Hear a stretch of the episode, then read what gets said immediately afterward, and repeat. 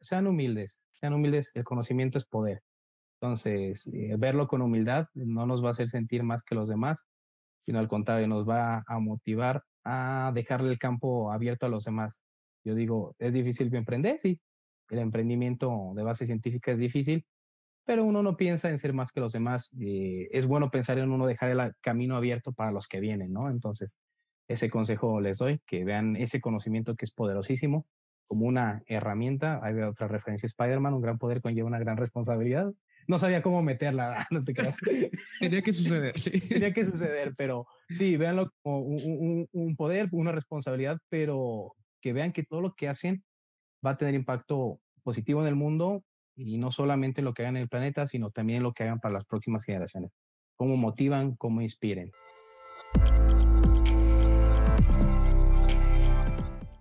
Hola, ¿qué tal amigos? Bienvenidos una vez más al podcast de Emprendiendo. Mi nombre es Héctor Garza y como siempre estoy muy contento de estar una semana más aquí con ustedes compartiendo lo mejor del emprendimiento científico de Latinoamérica. Eh, si nos escuchas eh, eh, por Spotify, y este, recuerda que también tenemos un canal en, en YouTube donde puedes encontrar todas estas entrevistas, todos los episodios que, que hemos grabado de, del podcast, o más, o más, bien los más recientes. Así que les recomiendo que vayan a, a, nuestro canal, se suscriban y pues estén pendientes cada vez que subamos un nuevo video, un nuevo episodio del, podcast. El día de hoy tengo a un invitado este, muy especial, como todos mis invitados son, son muy especiales. Eh, cuyo emprendimiento está enfocado en la lucha contra el cambio climático a través de la ciencia. Lo que ellos buscan es capturar las principales emisiones eh, de, contaminantes in situ, o sea, de gases de efecto invernadero como el CO2, eh, antes de que estos lleguen a la atmósfera. Así que si te interesa saber cómo, quédate a escuchar este episodio. Pero antes te invito a seguirnos en redes sociales. Recuerda que en todas nos encuentras como arroba bienprendiendo. Y si ya estás listo, comenzamos.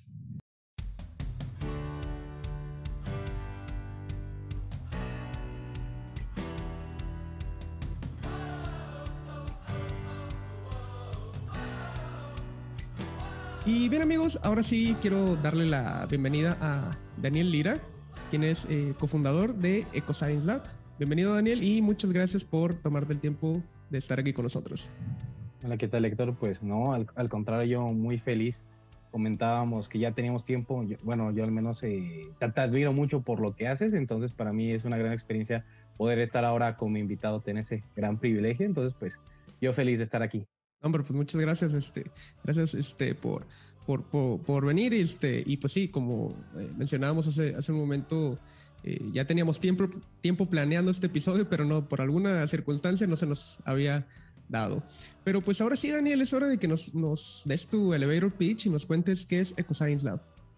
Correcto, pues mira, EcoScience Lab eh, es, somos una empresa, una startup de base biotecnológica que lo que buscamos es ofrecerle a las empresas la posibilidad de gestionar sus gases contaminantes por medio de la biotecnología y tecnología. Eh, realmente nosotros eh, vimos esta necesidad, creo que hay varias alternativas eh, que, se atienden a lo que es el cambio climático, a los contaminantes, pero bueno, muchas veces no existe una solución real, ¿no? Algo que realmente capture. Entonces, al tener en cuenta que una de las principales fuentes de emisión fijas son precisamente las calderas de las industrias, surge así EcoScience Lab y pues da a final de cuentas esa viabilidad, una viabilidad para que las empresas puedan adoptar esto, pero a la vez también se puedan acercar a que hay otros métodos eh, de, captura y que hay otras formas de captura de la mano con una parte también de educación de la biotecnología, ¿no? Las empresas sepan que la biotecnología pues, puede tener un impacto importante a nivel industrial en solucionar problemas. Ok, y veo que, que tienen este, también, digo, parte de la tecnología que ustedes eh, desarrollan de captura, la utilizan para producir este, un bioestimulante también para plantas, ¿no? Pero, ¿cuál es, antes de irnos a, esa parte del bioestimulante, cuál es el principal problema que, ustedes abordan, ¿no? Es, eh, con su tecnología, es la, la, la captura de gases de efecto invernadero, eh, por, ejemplo, por ejemplo, o eh, una solución para la agricultura.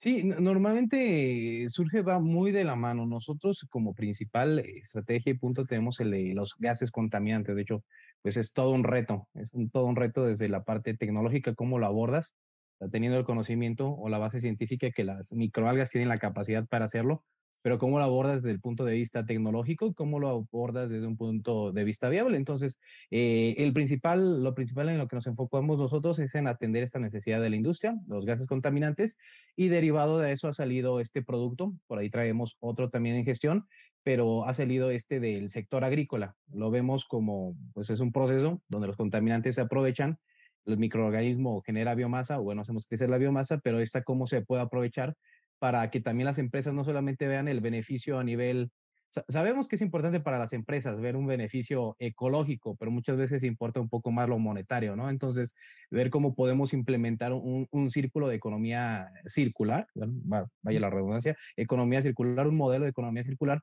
para que vean que también de los eh, residuos ellos pueden aprovechar otros subproductos y de esta manera también hacer alianzas con el campo mexicano, que muchas veces tienen e, e, ese, ese impacto. Normalmente al menos con las empresas que hemos trabajado por ahí, están cerca de áreas industriales que muchas veces están rodeadas de campo mexicano. Entonces es una manera de, unir los dos proyectos y que también tengan no solo un impacto ecológico, sino también un impacto social con las comunidades aledañas.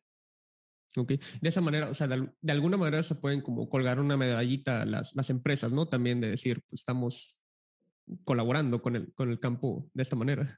Sí, sí, mira, realmente creo que no suena muy bien decir se cuelga una medalla, pero es la realidad. Por ahí hablando un poco tal vez más al rato de, cómo fue que nace la idea, pues te das cuenta que al final de cuentas eh, la, la, industria no solo le importa solucionar un problema ambiental, sino cómo te percibe la gente, ¿no? Entonces, y cómo capitalizas una solución. Entonces, sí, por decirlo así, es como colocarse una medalla y decir, mira, sí ayudo, pero aparte aquí estoy, ¿no? Te brindo esta solución. Y precisamente tienen como algún, está dentro de sus objetivos en las, de las empresas, este, el, el tratar de disminuir la, la, el, ¿cómo se llama? la emisión de este tipo de, de gases. Este, capturan, perdón, ya son dos preguntas, no me adelanto, pero son, ¿es solamente CO2 lo que ustedes están capturando? O? Sí, realmente en nuestros estudios hemos visto cómo también se aprovecha el nitrógeno, el dióxido de nitrógeno y otros azufres. El reactor que nosotros en primera instancia hemos desarrollado, pues no, no lo lograba hacer. Este nuevo modelo que ya tenemos operando en una empresa, pues sí, y está eh, en, en pláticas para escalarlo, porque se tienen que hacer muchas pruebas, pues ya toma un poquito más de cómo mm, tanto los procesos también termodinámicos del equipo permiten un mejor funcionamiento. Entonces, eh, principalmente nos centramos en el CO2, la tecnología de las microalgas, y, y, es este principal contaminante el que buscamos. Normalmente es el que está en mayor proporción en los desechos de calderas. Y sí, hablando de, de las empresas con las que hemos platicado, sí, sí es un objetivo que tienen. Eh, puedo decir que normalmente son empresas muy grandes, transnacionales, empresas extranjeras aquí en México, van muy de la mano de sus objetivos de desarrollo 2030. Entonces, si la matriz allá en Europa te dice, y sabes que tenemos este proyecto, pues bueno, hay que buscar eh, varias formas de resolver ese problema, en especial con una empresa eh, con la que trabajamos, que es de Alemania, tiene eso, dice, ¿sabes qué? Nuestro programa de alcanzar objetivos de desarrollo 2030 nos dice, ¿dónde están? Eh, en su localidad busquen proyectos, ¿no? Proyectos innovadores. Y de hecho sí dan mucho, incentivan mucho eso de, de buscar proyectos, eh, startups, eh, jóvenes talentos del mismo país donde se encuentran y a final de año hacen un tipo competencia donde presentan los proyectos y vaya, es algo muy loable. Comento, no todas las empresas lo hacen, no todas las empresas lo hacen, pero la mayoría de ellas, que son, por así decirlo, extranjeras, sí, sí traen este propósito de cambiar y alcanzar objetivos, ¿no? De desarrollo 2030 que, que tienen muy bien estipulados ya en su modelo. Oye, pues eso es muy bueno, porque al final de cuentas sí termina incentivando la innovación al, menos de manera local. Y les sí. a ustedes, pues, a empresas como ustedes.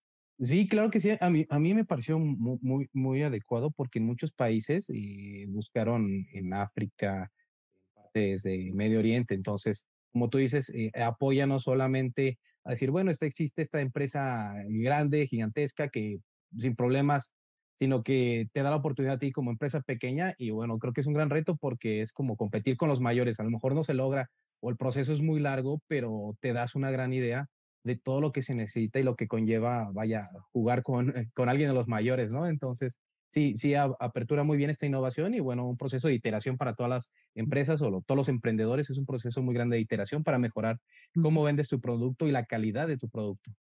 Y tienen, imagino, ellos también vinculación con, con el sector académico para que puedan llegar a, pues, a pues startups como ustedes, ¿no? Sí, correcto. Nosotros por ahí hemos tenido contacto con ellos y, por ejemplo, este, eh, este, esta empresa eh, que se, se, ubica su sede en Alemania es como de a ver qué datos tienes, juntas con allá, apoyo de universidades alemanas, se conectan doctores, especialistas en el tema y se habla, ¿no? Para que tanto de la parte industrial como también la parte académica quede claro y también los emprendedores pues tenemos que dar datos sólidos, lo revisan arduamente, eh, te puedo decir que son procesos muy largos, pero bueno, tiene todo este respaldo académico. Entonces es muy interesante cómo se desarrolla. Muchas veces creemos que no existe una relación o hay una brecha muy grande, pero ah, en ciertos países la brecha es muy, muy, muy estrecha y se relacionan ambas partes, industria y academia. Entonces me ha parecido a mí algo increíble, algo que me gustaría ver después aquí en México. Eh, excelente. Ok. ¿Y actualmente con cuántas empresas están eh, trabajando? Actualmente estamos trabajando con dos empresas y estamos en pláticas para una tercera. Ok. Se encuentran como a nivel de, prototipo, todavía validando este, sus, sus, eh, su, modelo de, caso, en este caso, de, producción, de captura.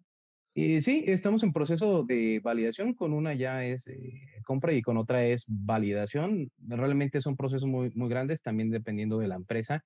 Hay procesos de seguridad, como es un, equipo el que se tiene que instalar, hay que realizar procesos de seguridad, eh, cuestiones de calidad, desde los productos, el proveedor, las instalaciones. Por ejemplo, nosotros contamos con, con proveedores externos que nos brindan el servicio de instalación. Entonces, la revisión de materiales eh, que conlleve con los ISOs es, es un mundo de normatividad, ¿no? Entonces, uno también como, como pequeña empresa tiene que empezar a escalar, a avanzar de hecho, puedo agradecer que han sido muy comprensivos en que somos pequeños y nos dicen, mira, es esto, tienes que apegarte a esto. Viene esta, tal norma, existe tal norma. Yo por ahí ya tengo un poco de conocimiento, tomé un, diplomado en ISO 9001 en 2015. Entonces me dio un poco más de posibilidad de, mira, así se lee una norma ISO, tienes que cumplir con esto. Y es que a final de cuentas es lo que piden. Una, una empresa tan grande, una empresa extranjera, dice, ¿sabes qué? Que tu, todo tu protocolo vaya acorde a lo que puedo poner en todas mis sedes, ¿no? En todo el mundo. Entonces tienes que estandarizar lo que ofreces. Oye, y cuéntanos, este, ¿cómo, es el proceso este, de que ustedes llegan y se instalan en una planta? ¿Qué sucede después?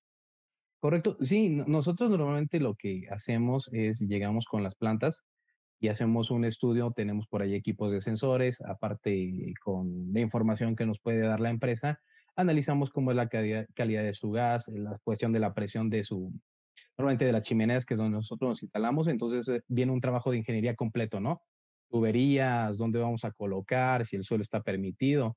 Conforme a este tipo de estudios damos una propuesta y bueno, la propuesta se le hace a la empresa, qué es lo que quieres, cuánta captura quieres.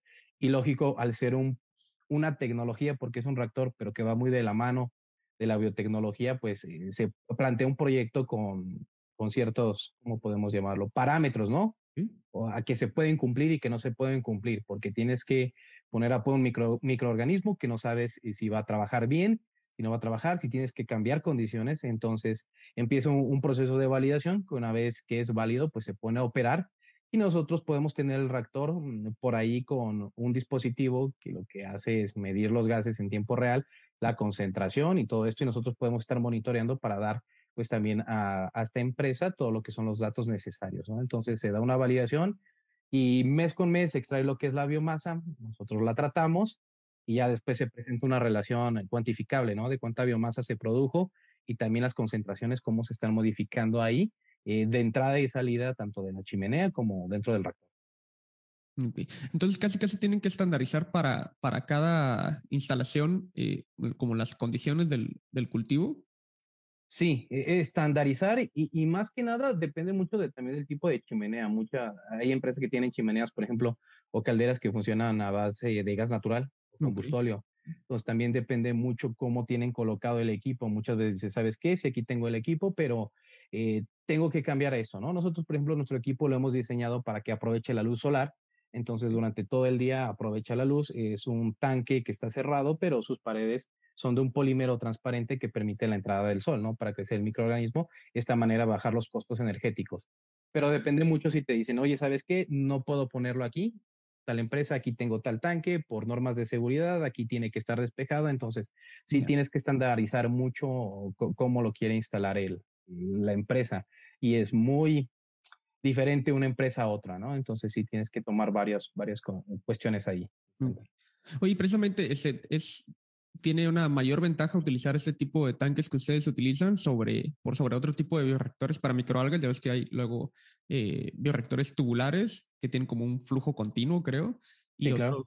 como los tipo Raceway, este, imagino que debe tener mayor ventaja Sí, normalmente los más utilizados son los Raceway y con una tasa más alta son, son estos tubulares. Sin embargo, el tubular es un poquito, debido a, los componentes de su construcción, es un poquito más caro, ¿no? Entonces, nosotros entre nuestros planes también buscamos esas configuraciones, pero al final llegan a ser muchas veces, te digo, en la zona pasan montacargas, pasa, entonces llega a ser algo delicado. Entonces, nosotros desarrollamos este reactor que precisamente está adecuado con la estructura para un mayor soporte.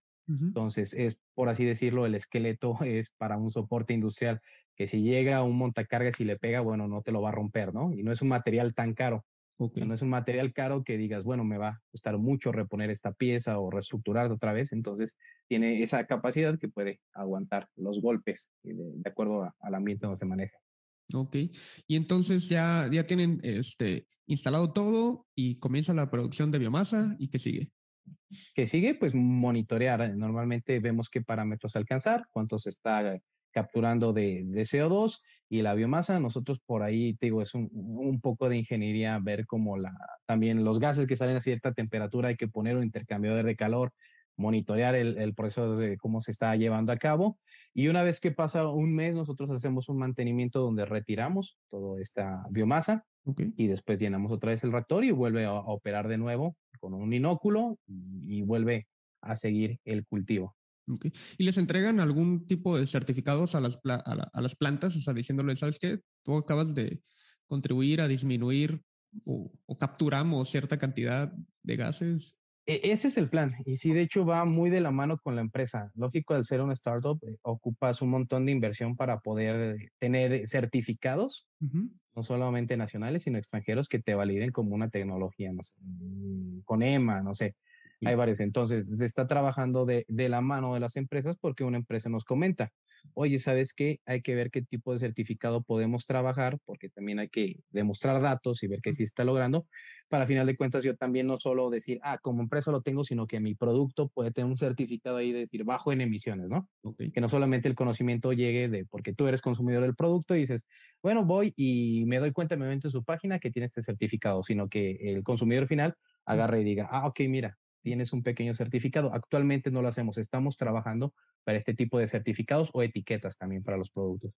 Sí, sería muy bueno y muy, muy buen incentivo también para, para las demás empresas para que se comiencen a sumar, ¿no? A, esto. Sí, sí, sí, lo, eh, te digo, viene muy de la mano. No, nos interesa a nosotros como empresa solucionar el problema, pero también nos interesa mucho que la gente se dé cuenta qué alternativas hay, ¿no? Entonces, eh, la biotecnología es un tema por ahí que la gente no entiende, pero si se ve que se aplican en sus productos, en el proceso que, de obtención que al final tienen, pues bueno, es un, proceso también de mercadotecnia muy bueno para que la gente pueda insertarse, y pueda adentrarse a este tipo de, temas nuevos. Así es. Ok, y entonces sí, ya, ¿qué sigue con la biomasa? ¿Qué es lo que hacen con ella? Ok, con la biomasa nosotros procedemos a secarla y nosotros podemos venderla dependiendo de la producción, la podemos vender así como ya en peso seco. O también nosotros hemos derivado una investigación para dos subproductos que son eh, productos para la línea cosmética, extractos cosméticos.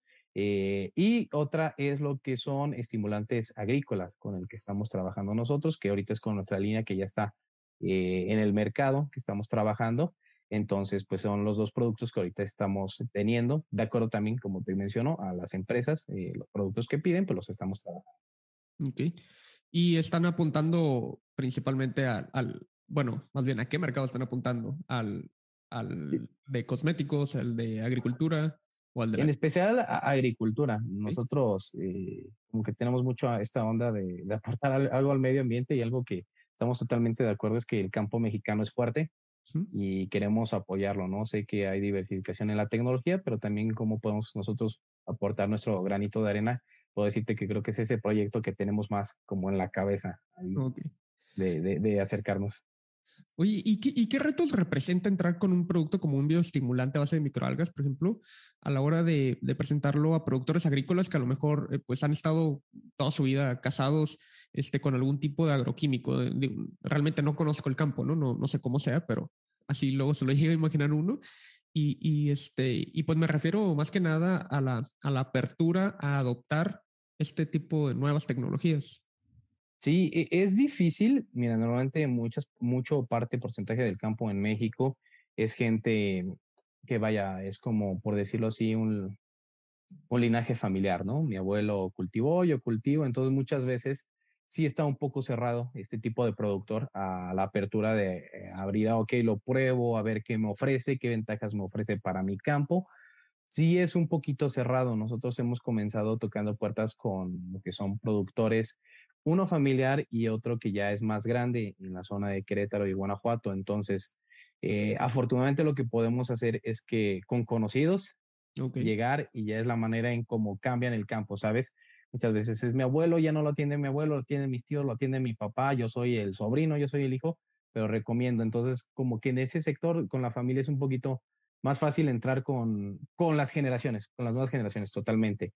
Y las empresas más grandes que normalmente envían a otros países o van más enfocados al sector agrícola, pero de un producto muchas veces de calidad, pues bueno, les interesa de calidad como de supermercado, por decirlo así, les interesa un poquito más pues el estar ahí mm, de la mano de qué ofrece el producto, pero que también eh, qué, le interesa al consumidor final, ¿no? Le interesa mucho, porque al consumidor final le, interesa saber qué proceso llevó, cómo se utiliza, qué tipo de, de, estimulante lleva, que no daña el suelo y a final de cuentas, pues bueno, este tipo de, de empresas, por así decirlo, este tipo de agricultores, tiene un poquito más de conciencia en que la inversión también retribuye, eh, retribuye a ellos a futuro en ganancia, ¿no? Entonces, creo que es un poquito más fácil eh, llegar con ellos, un poco más de apertura. Puede decir que a la hora de la negociación es igual, pero para adentrarse es más fácil con ellos que con la tradicional. Imagino que sí tuvieron que meterse así al campo para, como para conocer las necesidades y decir, ok, podemos desarrollar con lo que tenemos un producto para, este, eh, ¿cómo se llama? Este, satisfacer esa necesidad, ¿no? Una problemática en específico. Sí, claro, y por ahí nos seguimos metiendo, o sea, ¿sabes? No somos gente totalmente de campo. Tenemos por ahí parte de, los que son forman parte de Coseñas Lab, también son parte, tienen familia, tenemos, entonces puede adentrarnos un poquito, ver productos, comprar productos que ya hay, meternos a cómo es su formulación, hacer proyectos en laboratorio. Entonces, sí, sí implica que te empapes, te digo, me gusta mucho el campo, no soy gente que tenga conocimientos muy, eh, bueno, que no tenía tantos conocimientos, siento que todavía no tengo, ¿verdad? O sea, muchas veces es muy, ¿cómo decirlo? Ay, muy... El campo mexicano, bueno, la agricultura familiar es como, se, aprende, se hereda, es como de, saben que ellos ya saben en qué tiempo cultivar, cómo cultivar y muchas veces eh, muy, muy líricos no, no aceptan mucho, dicen, ah, es que yo si le falta esto, le pongo esto, ¿no? O sea, a veces no, no, miden cantidades o tienen sus propios cálculos. Entonces, sí, sí implica mucho meterse en ese, en ese tema y bueno, está implicando todavía para nosotros sumergirnos mucho en ese tema todavía. Ok. Oye, y hablamos de, Terralgal, si, si tienes algunos eh, números de los, no sé, o beneficios que aporta, mejoras en los rendimientos de, de cultivo, pues estaría genial. Sí, claro que sí. Nosotros lo que tenemos con, con Terralgal es principalmente eh, esta idea de que no solamente estamos eh, capturando contaminantes, sino también estamos pues aportando el, el, ¿cómo se llama? Pues esto al campo. Y nosotros hemos podido tener por ahí resultados de 15% más de producción en comparación con otros estimulantes y pues cero daño al suelo o con lo que es un estimulante orgánico que muchas veces vienen de cuestiones químicas, pero en todos nuestros rendimientos que hemos tenido es un 15% mayor del rendimiento del cultivo que tenemos, pero también un mayor desarrollo, una mayor tasa de, rendimiento en la floración que tenemos en los, en los productos en el sector agrícola. Okay. ¿Y trabajan solo con, con una especie de microalgas o, llegan a tener como? Ya tenemos varias. Sí, sí, comenzamos con una estandarizar, pero ya estamos por ahí viendo la posibilidad y trabajando con unos mezclas, extractos, ver cuál microalga es la que aporta mucho mejor no sé, nitrógeno para, para la formulación, o incluso ver, eh, por ejemplo, varias especies tipo Nostoc de microalga favorecen mucho lo que es, eh, eh, bueno, sí, la vida del campo, se, me fue el concepto, llamarlo la microbiota en el suelo, pues incluso la aplicación directa de la microalga en un tratamiento para el suelo favorece mucho la salud del suelo y la fijación de nitrógeno. Entonces estamos en esta parte de la investigación. Sí, porque luego ya es que hay como bacterias promotoras de crecimiento, ¿no? Que, que también este, cumplen esas, esas funciones. No sé si su producto, en este caso las microalgas, sirvan como a lo mejor sustrato para ellas. O... Sí, claro, por ahí te digo, tenemos esta, esta investigación con, con, este tipo de microalgas y bueno, sí, sí, sí es un hecho, hay varias investigación que respalda esto, entonces sí, todo esto de los microorganismos y la microbiota que hay en el campo, pues es un mundo, ¿no? Y cada campo también es distinto, entonces por ahí tal vez a futuro nos adentremos un poquito más también al estudio del suelo. Sí, porque también este, los requisitos de cada planta o de cada tipo de cultivo son distintos también, entonces. Sí. ¿Con, con, con qué tipo de cultivos los, lo han probado? Nosotros lo hemos probado con lo que es sorgo, también probamos con maíz y hemos probado también con lo que son berries, berries y fresas. que, que, que, depende mucho porque el riego también es foliar de repente, no va directo al suelo, entonces también depende mucho su aplicación, ¿no? Cambia mucho ahí. Ah, e, esa era la otra pregunta. O sea, ¿la aplicación es cómo es mediante el riego? Sí, mediante el riego. Sí, se disuelve en agua y se riega. Entonces, por eso hay que contemplar mucho. Mm, hay riego en el suelo y también de manera foliar, entonces hay que ver cuál es la mejor. Muy bien. Pues ahora sí, Daniel, eh, pasemos a hablar de un poco de, historia, ¿no? De la historia que hay detrás de EcoScience Lab que es decir, eh, cómo nace esta idea y el por qué de realizar este, este emprendimiento. Y si quieres, de paso, también cuéntanos cómo se conocieron tú y tus cofundadores. Sí, claro. Bueno, y, la, empresa está formada por Lisbeth Gutiérrez Nicolás Ángeles y un servidor Daniel Ira. Lo, ambos estudiamos en el Instituto Politécnico Nacional, Campus Guanajuato. Aquí estudiamos, entonces nos conocemos. Algo curioso, yo, yo comienzo a, hacer mi servicio social en la escuela, en un laboratorio, con el doctor Juan Carlos, Carlos JC, ahí está. Entonces él, comienza a hacer esta investigación de microalgas. Yo comienzo con Lisbeth, que actualmente de hecho ya está haciendo su posgrado en, en, España sobre esto, en, la Universidad de Vigo. Entonces comienza el interés y comienza a surgir la idea de, bueno, eh, ¿cómo podemos darle una solución? Por ahí habíamos visto otras empresas mexicanas que hacían, lo que hacían era poner, eh, pero en zonas urbanas, ellos se concentraron mucho en la zona urbana, poner Ah, de hecho, llegaron a salir noticias que árboles artificiales, entonces decimos, oh, qué buena idea, ¿no? Nos sorprende, pero nos centramos un poquito más en, bueno, eh, eh, de la manera urbana o en tenerlo en paraderos es muy bueno, buena captura, pero qué tal ir directamente a la fuente de, la contaminación, ¿no? Como serían las empresas. Entonces surge esta idea, empezamos a pivotear las ideas y en este Inter se une Nicolás, que Nicolás tiene como esta parte de negocios muy fuerte. Entonces, como de negociar, vender cosas y, le interesaba eso. Entonces empezamos, puedo decir que empieza como un sueño, un juego, ¿no? Como que, a ver, vamos a ver si sale. Y poco a poco empieza a hacerse realidad. Eh, nosotros nos acercamos aquí en, Guanajuato, hay un hub de innovación en Irapuato, que es Agrobiotech por parte del Estado. Entonces, llegamos y aplicamos para, tiene un programa que se llama La Vida, donde específicamente apoyan a emprendimientos relacionados con ciencias de la vida o biología o biotecnología. Proponemos la idea y nos dicen, ¿sabes qué? Lo que podemos hacer es, nosotros llegamos pidiendo fondos, ¿no? Tenemos esta idea, queremos fondos. Y nos dicen algo muy cierto, espérate, tienes una buena idea, primero ve si alguien la ocupa, ¿no? O sea, valídala. Eh, ajá, valídala, me dice, o sea, prédate un poco, ¿no? Me dice, sí, está muy chido lo que me dices, me parece que excelente, pero ¿y si te la van a comprar? Me dice, ¿en cuánto la vas a dar? ¿Cómo lo vas? Y pues sí, me dice, nos dice la encargada en ese entonces, fue Alejandra Moguel. Mira, te propongo algo. Nosotros no podemos, como tal, ahorita en esta etapa ayudarte a bajar recursos, pero si te proponemos este programa que te va a capacitar, dice, tiene un, te podemos dar beca.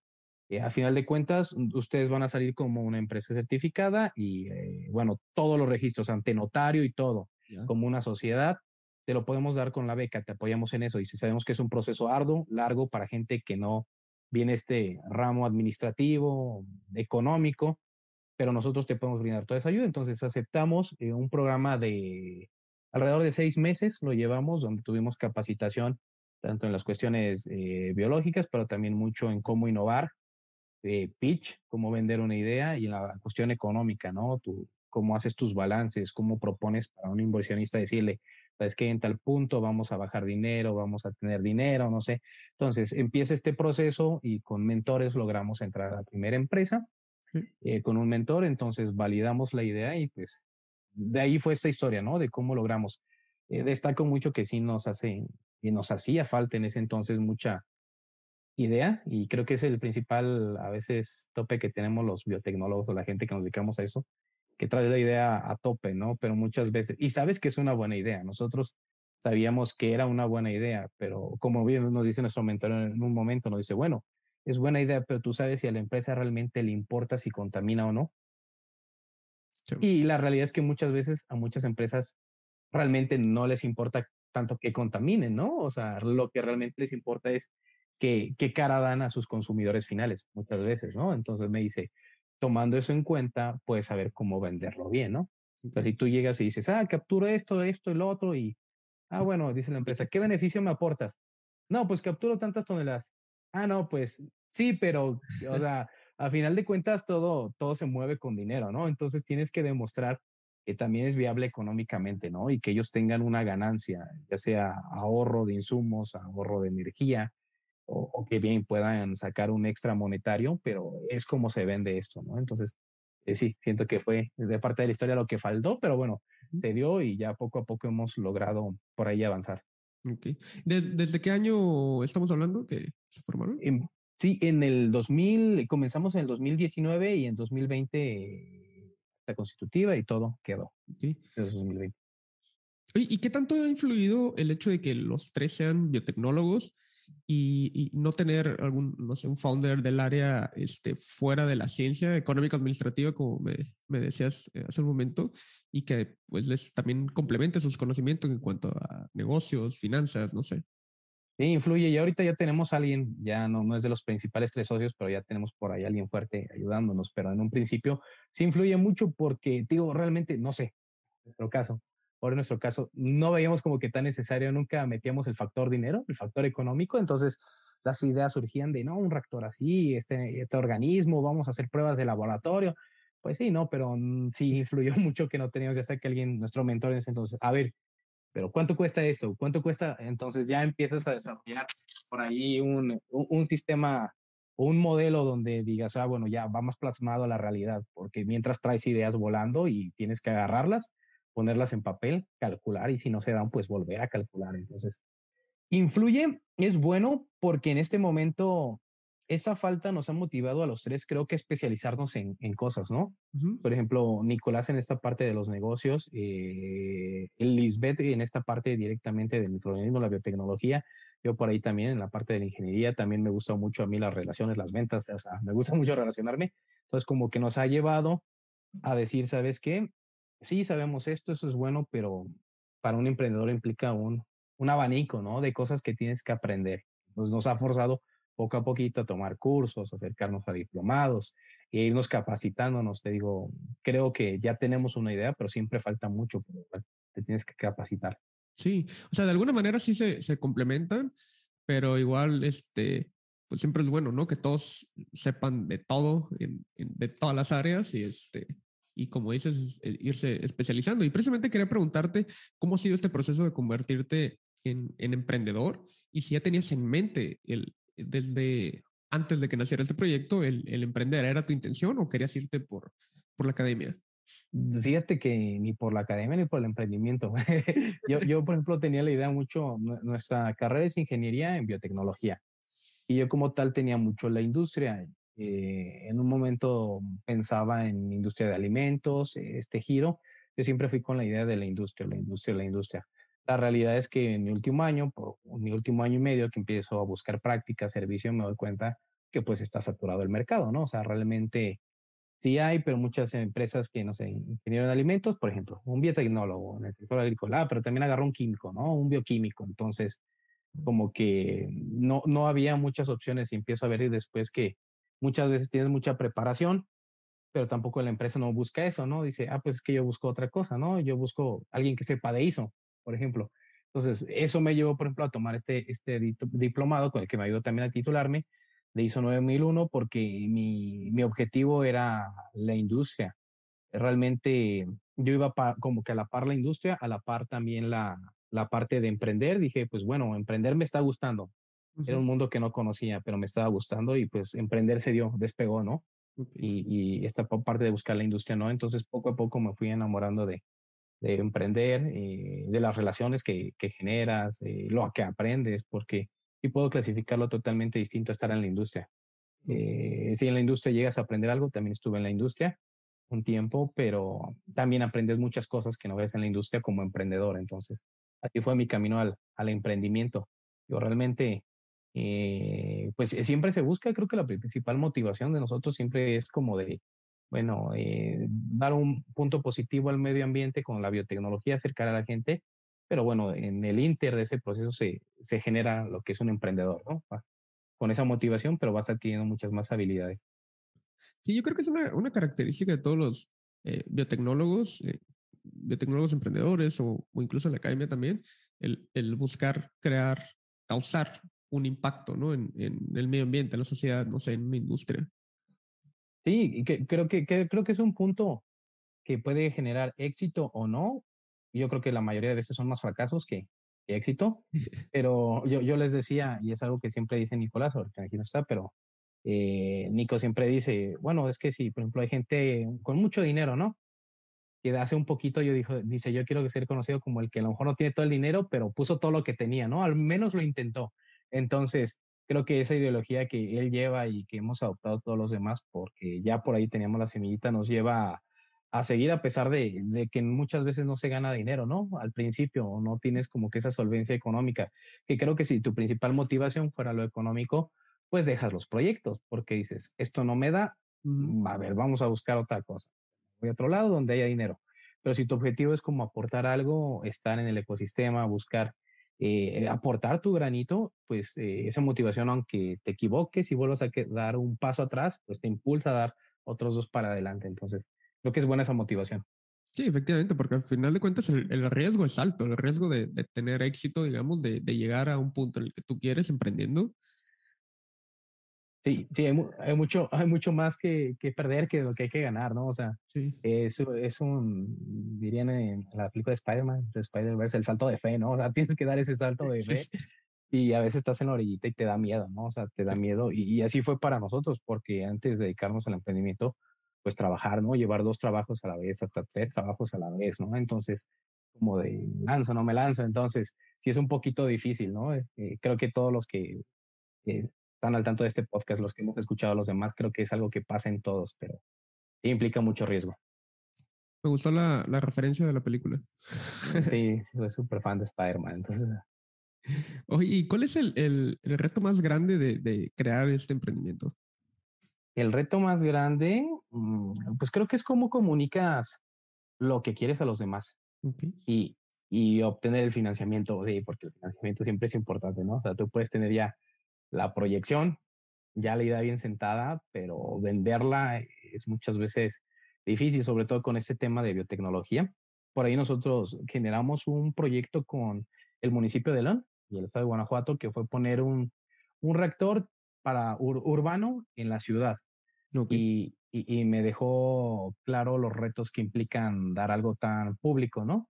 Uh -huh. eh, cuando nosotros lo pusimos, nuestra idea siempre ha sido lo industrial, pero en esta ocasión nos dice, municipio, oye, fíjate que yo he visto que en otros estados hacen esto y lo otro, me gustaría hacer algo igual.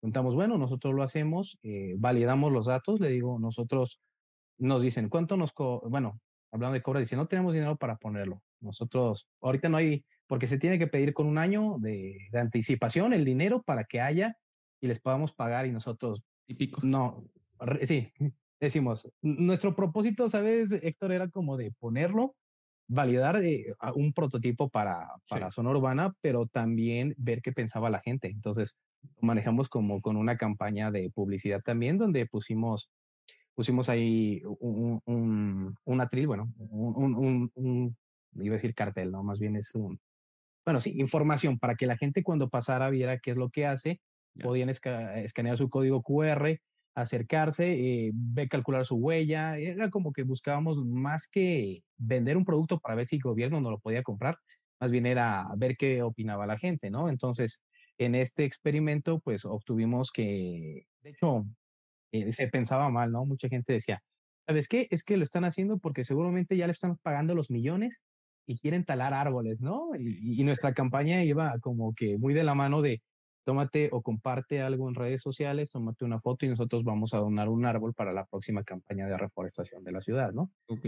Y la campaña era, no, no estamos buscando retirar árboles, es, es, un, es un experimento, es una validación de un equipo, una tecnología mexicana, y, y que a final de cuentas iba a tener pues datos positivos, porque obtuvo datos positivos donde vimos que un reactor puede hacer lo que en un espacio donde ya no es posible poner árboles, porque el árbol levanta el concreto, el árbol tapa el semáforo, poner un reactor y, un reactor puede hacer en un mes lo que captura tal vez todo un árbol en un año, ¿no? Entonces, decir, ajá, decir, ¿sabes qué? Tal vez no quitar árboles porque no es nuestro propósito, pero darles esa apertura también a la ciudadanía de que dijeran, ah, mira, hay otra tecnología que para zonas a lo mejor, no sé, paraderos de camión, lugares donde ya hay un poste de luz, donde ya hay un, no sé, un semáforo, ponemos un reactor y podemos tener la seguridad de que se está realizando un trabajo como de un árbol, ¿no? Pero la respuesta fue muy, muy variada, ¿no? Obtuvimos por ahí gente que lo satanizó, gente que lo politizó, gente que lo quiso tumbar. Entonces sí fue como algo muy, muy agraviante. Al menos yo, yo suelo decir que a mí al menos me emociona que al menos el colectivo de las personas ofendían al, al reactor, pero ya decían bioreactor. Digo, bueno, ah, bueno, y al menos ya en el léxico ya, ya viene la palabra bioreactor. ¿no? Ya les quedó algo, aunque se la rayaran así al bioreactor.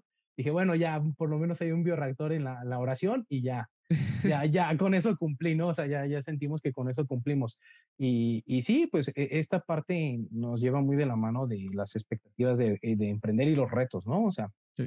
Eh, hemos llegado a industrias donde tal vez, tal vez hay gente que ya tiene una noción de lo que es la biotecnología, gente que no, pero ese es como el, el principal reto, ¿no? ¿Cómo compartes esa información? a eso hablando de, algo que hicimos en la industria, digo, es más fácil porque la gente está un poquito más abierta a, a, hablar de propuestas, pero muchas veces con la parte económica es como de, no, no, no veo algo viable o los de medio ambiente normalmente en las empresas están muy emocionados con el proyecto, ¿no?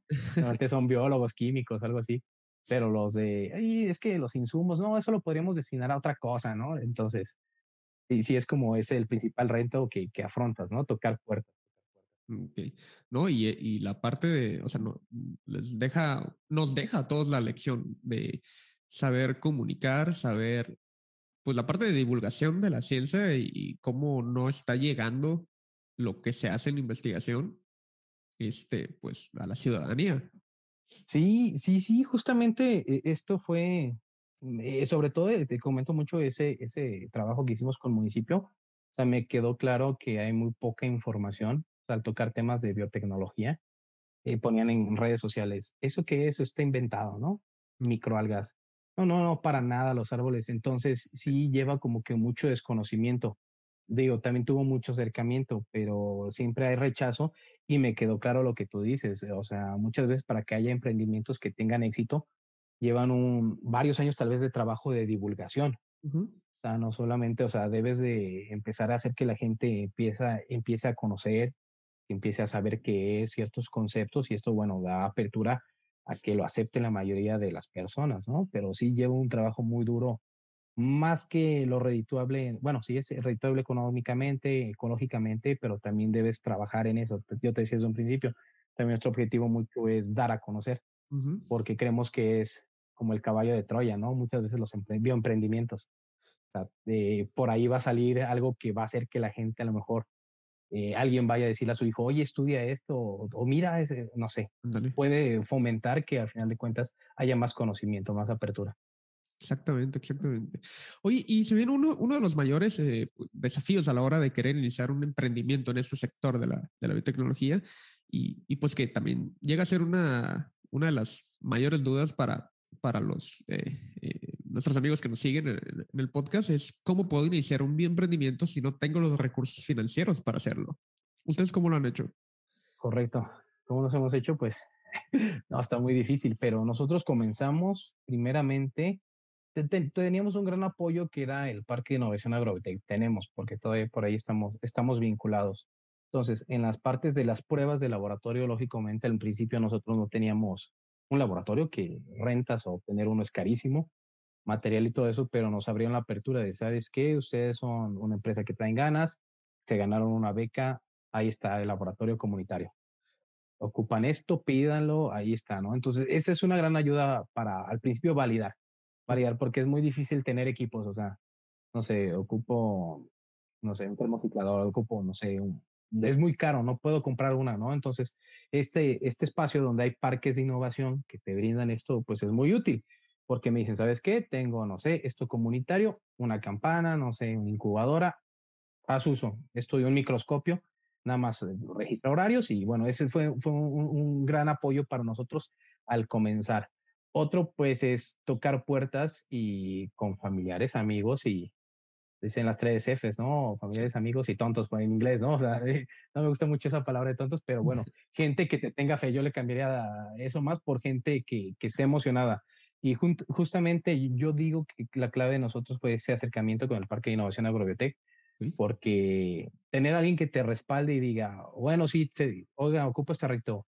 No tenemos, pero mira, de este programa hay un mentor, voy a comentarle y el mentor, sí, no hay problema que ocupas esto. Ah, mira, ahí te va, yo te lo pongo, échale ganas a tu proyecto. O sea, ayuda mucho, ¿no? Entonces, poco a poco te vas haciendo de proyectos. Nosotros lo que también hicimos en un principio es empezar a hacer otro tipo de proyectos también de innovación, empresas que nos decían, oye, necesito un conservador para este producto que yo saco, no sé, más salsa. Así ah, nosotros te formulamos ese proyecto y te lo hacemos. También te digo, por ahí tenemos conocimientos de ISO. También una empresa, oye, tengo este problema, me podrían dar un asesoramiento y ahí va, ¿no? Te aventamos también el, esta parte de servicios que también nos ayudó como que a ir obteniendo dinero. A final de cuentas, creo que de los ingresos más que nos empezaron a ayudar a subsistir fue el meternos a convocatorios y concursos, que también creo que es algo que recomiendo muchos. Hay, aquí en Latinoamérica hay buenos concursos de innovación, que si no ganas o no tienes una beca o un, premio monetario, mínimo haces contactos. Sí. Y eso es buenísimo, eso es buenísimo. O sea, networking. El networking sí, es buenísimo. O sea, eh, si, no que, si no quedas en los primeros lugares o hay alguien que te va a escribir, oye, veo que estás haciendo eso, ¿cómo te echo la mano? ¿Qué ocupas? ¿Qué necesitas? O tengo un conocido que hace aquí. Entonces, creo que eso es fundamental eh, yo, yo al menos me considero una persona muy abierta. Sé que no todos los del ramo de la biotecnología o del área académica son abiertos, pero es algo de lo que recomiendo. Pregunten, conozcan. Van a un evento, yo por ejemplo, el, primero que estuvimos, que fue en el 100 Calatam, yo recuerdo haberme metido a ver a todos los jueces, a ver quién fue juez. Y solicitud en LinkedIn y, ver quién fueron los ganadores. Oye, dame consejos, que, cómo presento un pitch, qué están haciendo ahorita ustedes o qué me va a hacer falta si no gano o si gano, ¿cómo puedo? Entonces, siempre va a haber alguien que te va a tender una mano. Eh, tengo por ahí un buen, un buen conocido, Irving, Irving Rivera de Solena. me parece que a lo mejor no. ¿Solena la data? Solena, es, sí, por ahí lo, lo pusiste en un, post. sí, sí, sí. Irving me dice, me dijo, yo te puedo brindar algo que es muy, muy necesario, un consejo, dice. No hay nada más valioso, más valioso que el dinero. O sea, es un consejo de alguien que ya pasó por lo que tú estás haciendo. Y sí, totalmente puedo validar que eso, o sea, más que lo monetario, buscar lo monetario, buscar el networking es buenísimo. Siempre va a haber alguien que te tienda una mano. Así es. Oye, y este, pues ya estamos llegando casi, ya casi al final de, esta entrevista. Y quería preguntarte, ¿quién es un bioemprendedor o bioemprendedora latinoamericano que debería entrevistar y por qué? Irving, a Irving no sé, creo que no lo has entrevistado, ¿verdad? no. Eh, yo, porque ya conozco su historia, pero al menos él es una de las personas que nos ha, a mí me, me motivó a, emprender, que actualmente aquí en nuestra región de Guanajuato está dando empleos. Entonces, Irving Rivera de Solena, yo, yo, yo lo, digo, lo, lo admiro y a mí me gustaría conocer su historia y, y, la verdad ahorita está haciendo cosas muy, muy padres en el sector agrícola también. Entonces, yo, yo lo recomiendo a él. Va. Irving, Irving, si escuchas esto, apúntate. Excelente, va. y por último, ¿qué consejo le darás a los, a los jóvenes que, que quieran pues, crear un impacto en el mundo y por eso eligieron una carrera científica? ¿Y qué consejo les doy? Vean, bueno, sean humildes, sean humildes, el conocimiento es poder. Entonces, eh, verlo con humildad no nos va a hacer sentir más que los demás, sino al contrario, nos va a motivar a dejarle el campo abierto a los demás. Yo digo, ¿es difícil emprender? Sí, el emprendimiento de base científica es difícil, pero uno no piensa en ser más que los demás. Eh, es bueno pensar en uno dejar el camino abierto para los que vienen, ¿no? Entonces, ese consejo les doy, que vean ese conocimiento que es poderosísimo como una herramienta. Hay otra referencia, Spider-Man, un gran poder conlleva una gran responsabilidad. no sabía cómo meterla, no te creas. Tenía que suceder, sí. Tenía que suceder, pero sí, véanlo como un, un, poder, una responsabilidad, pero que vean que todo lo que hacen va a tener impacto positivo en el mundo y no solamente lo que hagan en el planeta, sino también lo que hagan para las próximas generaciones. Cómo motivan, cómo inspiren. E, eso es lo que yo los puedo motivar, que siempre cuiden cómo motivar, cómo inspirar. Y bueno, que nunca se desanimen, tengan el objetivo en meta y tienen que cambiar al mundo. Y, es, y ese es su objetivo, siempre va a haber la manera. Aunque falle lo primero, aunque falle lo segundo, siempre va a haber manera de motivar y bueno, el consejo que puedo dar. Excelente, Daniel. Pues muchas gracias. Este, realmente te agradezco mucho por haberte eh, tomado el tiempo de compartir tu historia con nosotros, porque estoy seguro que toda esta información le va a ayudar a, todos aquellos que están pensando en iniciar un, en, un emprendimiento o que tienen esa curiosidad, pero aún no se animan a dar el primer paso. Claro, y, lo puedo constatar yo. Yo soy fan de, de, tu podcast desde hace tiempo, entonces fue también en tu podcast lo que me motivó a escuchar a otros emprendedores, tu misma historia, y leer tus blogs, lo que me lleva pues a estar aquí, ¿no? Entonces, es una red donde todos nos vamos construyendo. Entonces, gracias por la invitación y pues sí, invitar a todos los demás. No, al contrario, este, gracias a ti. Y, este, y, pues sí, efectivamente, es un, también es una red eh, relativamente pequeña y, creo que es bueno que, todos nos podamos escuchar, echarle la mano y, pues también darle difusión a, a, todos los demás proyectos, ¿no? Así es, así es, Héctor, claro que sí. Muy bien. Y bueno amigos, pues hemos llegado al final de, este episodio. Recuerden seguirnos en redes sociales. En todos nos encuentran como arroba bienprendiendo y también pueden visitar nuestro sitio web para encontrar más información sobre el mundo del emprendimiento científico, así como eh, cursos relacionados a emprendimiento o a ciencias biológicas en bienprendiendo.com diagonal cursos. Eh, si les gustó este episodio, por favor, ayúdenos a compartirlo. Eh, háganlo llegar a todas las personas que crean que les puede ser de interés, que les puede ser de utilidad.